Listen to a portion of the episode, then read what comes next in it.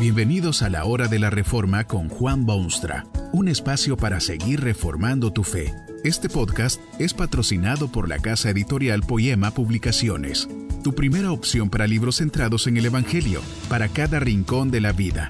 Para ver los nuevos libros de este mes, visita nuestra página www.poema.co.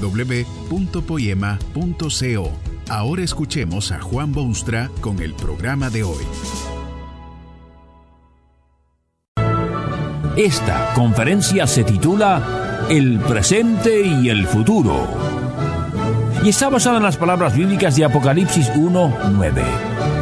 Yo, Juan, estaba en la isla llamada Patmos por causa de la palabra de Dios y el testimonio de Jesucristo.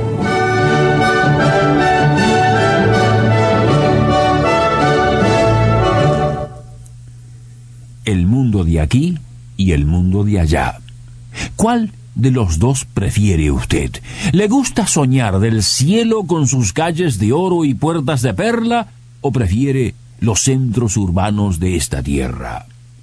Algunos creen que todo pensamiento del futuro y de la vida después de la muerte es opio venenoso y mejor es no endrogarse. Otros, sin embargo, creen que el mal está en el aquí y hoy, en su calle y oficina y en su ciudad y su nación, y que lo que los creyentes genuinos deben hacer es elevar los ojos hasta el cielo, aguantar los líos y problemas de este mundo con una sonrisa estoica y esperar y orar por aquella otra tierra venidera y el cielo de gloria. Esto o aquello, aquí o allá. Cuando se acentúa uno a costas del otro, se encuentra usted ante una presentación parcial de la verdad total. ¿Por qué será que tantas veces el ser humano se ha volcado precisamente en una de esas dos direcciones? Algunos predican hermandad inmediata en este mundo ahora, ahora mismo, y no importa quién sea ni a quién sea una especie de fraternidad universal basada en la común humanidad. Otros aseveran con firmeza que se deben abandonar todos los grandes proyectos para este mundo porque ya viene el otro, el cual es infinitamente más, es infinitamente más deseable. ¿Qué importan las cuitas del mundo si pronto estarán en el cielo de paz? ¿Quién puede preocuparse por las injusticias de este mundo cuando ya tiene un pie sobre la tierra donde no hay injusticias de ningún orden? El cielo es su destino. El apóstol Juan es predicador que toma en cuenta siempre el presente y el futuro. ¿Cómo debe hacerlo todo predicador del Evangelio? El presente y el futuro. Estas son dos dimensiones importantes de la actividad humana y el predicador tiene sumo cuidado de sostener ambas dimensiones si quiere ser fiel a su Señor y su palabra. Muchos han hablado de que las ideas de Juan se sintetizan mejor en la palabra amor que en ninguna otra en sus escritos. Habla del amor de Dios, y habla del amor que los hombres le deben a Dios y del amor que los creyentes se deben unos a otros como el cemento que une los distintos niveles de la sociedad humana. Se lo ha llamado el profeta del amor.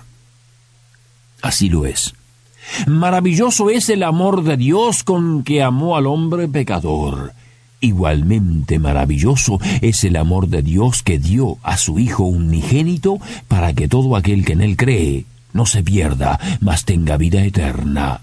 Maravilloso es el amor que muestra Dios en sus hijos y miembros de su familia, que el pecador sea llamado Hijo de Dios. Este amor tan insigne como inexplicable es la levadura de una vida comprometida. Cuando existe, impulsa a la acción, cuando en la lucha sostiene y reanima. Mire usted si la prédica de Juan era pertinente y contemporánea. Esto es lo que escribe en una de sus cartas de instrucción. En esto se manifiestan los hijos de Dios y los hijos del diablo. Todo aquel que no hace justicia y que no ama a su hermano, no es de Dios. ¿Qué clase de cristiano puede ser aquel que ve a su hermano pasando hambre, pero se va a su lecho tranquilo de conciencia, como si no tuviese responsabilidad alguna? ¿Puede alguien designarse como cristiano genuino si no le importan las injusticias del mundo, sus explotadores y tiranos y opresores? El gran problema ha sido siempre el de concientizar. ¿Qué debe hacerse para que la gente haga lo que debe hacer? Unos dirían que siendo el hombre un ser económico, lo único necesario es pagarle un buen sueldo para que haga lo que debe hacer. Otros sugieren que es mucho mejor lavarle el cerebro con doctrinas claramente definidas. Se dice que lo único que se necesita es educar a la ciudadanía y, siendo educados, harán lo que deben hacer. Usted sabe, sin embargo, que esto no pasa de ser teorías con muy poco valor práctico. Es sumamente difícil hacer que el hombre camine en el sendero que Dios quiere que camine. Es casi imposible, porque se deja arrastrar prácticamente por el presente o se deja arrastrar por la vorágine de una vida futura.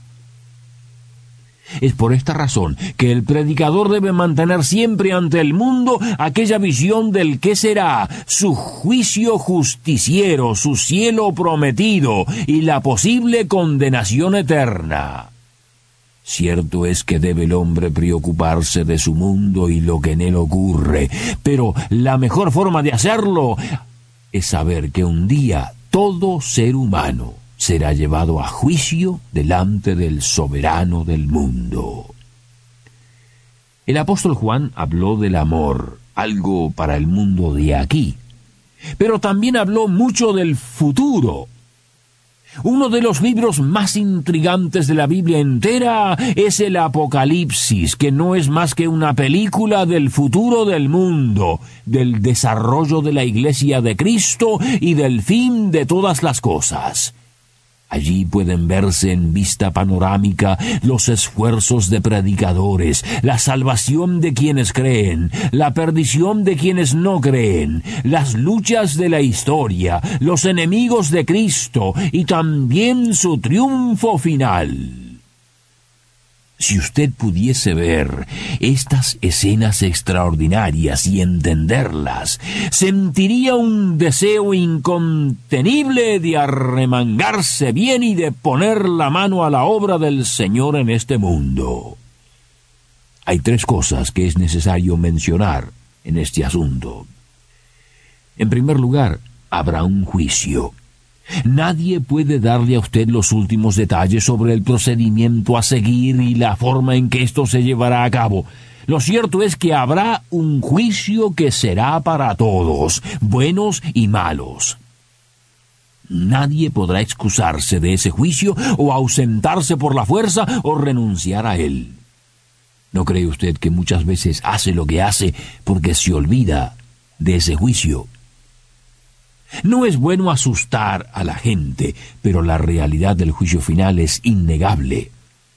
Y si los hombres viviesen más conscientes de esa realidad, sus vidas mejorarían en un ciento por cien. El predicador debe tener sus pies plantados en la tierra actual, pero debe volar también a las regiones del más allá, porque el hombre debe saber que será llevado a juicio. En segundo lugar, ese juicio será presidido por Jesucristo y será en base a Él que se determinará el destino de cada uno.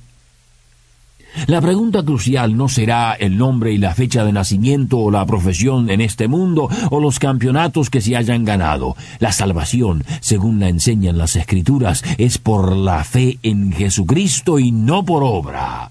Esto es otro aliciente para ocuparse del mundo mientras en él se vive, porque si el Señor Jesucristo ha redimido tan plenamente, el redimido quiere obedecerle y servirle y mostrarle su gratitud inmensa.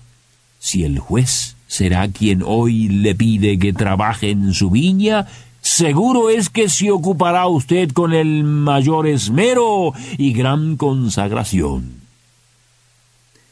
En tercer lugar, la vida futura estará en alguna forma relacionada con lo que el hombre haya hecho en su vida en este mundo. No cabe duda que las escrituras aseguran al lector que en la vida celestial habrán recompensas de algún tipo, y esto es también incentivo para no olvidar el presente por lo que será en el futuro. El presente y el futuro. Hoy se predica en sus oídos ese presente y ese futuro. ¿Qué orientación lleva su vida? Actualmente, ¿vive usted para sí mismo sin interesarle siquiera el mundo en que vive y sus problemas y sus habitantes confusos y la falta de salvación? En tal caso, acuérdese usted del futuro. Estos pocos años en este mundo no son el todo de la vida humana.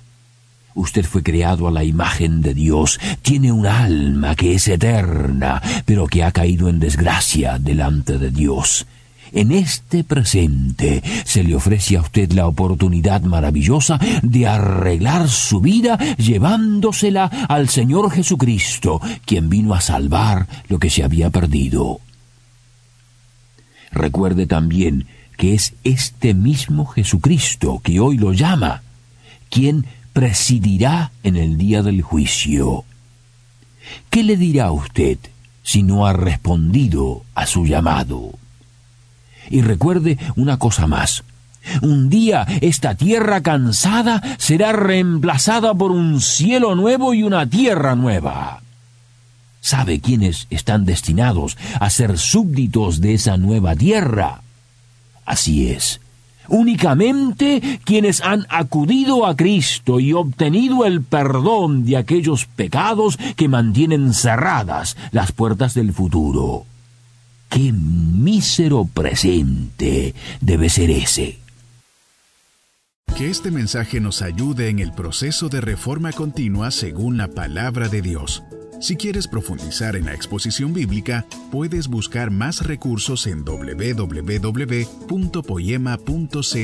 Allí encontrarás libros que te ayuden a entender la palabra de Dios y aplicarla a tu vida.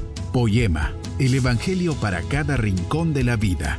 Nos vemos en el próximo episodio de La Hora de la Reforma con Juan Bonstra.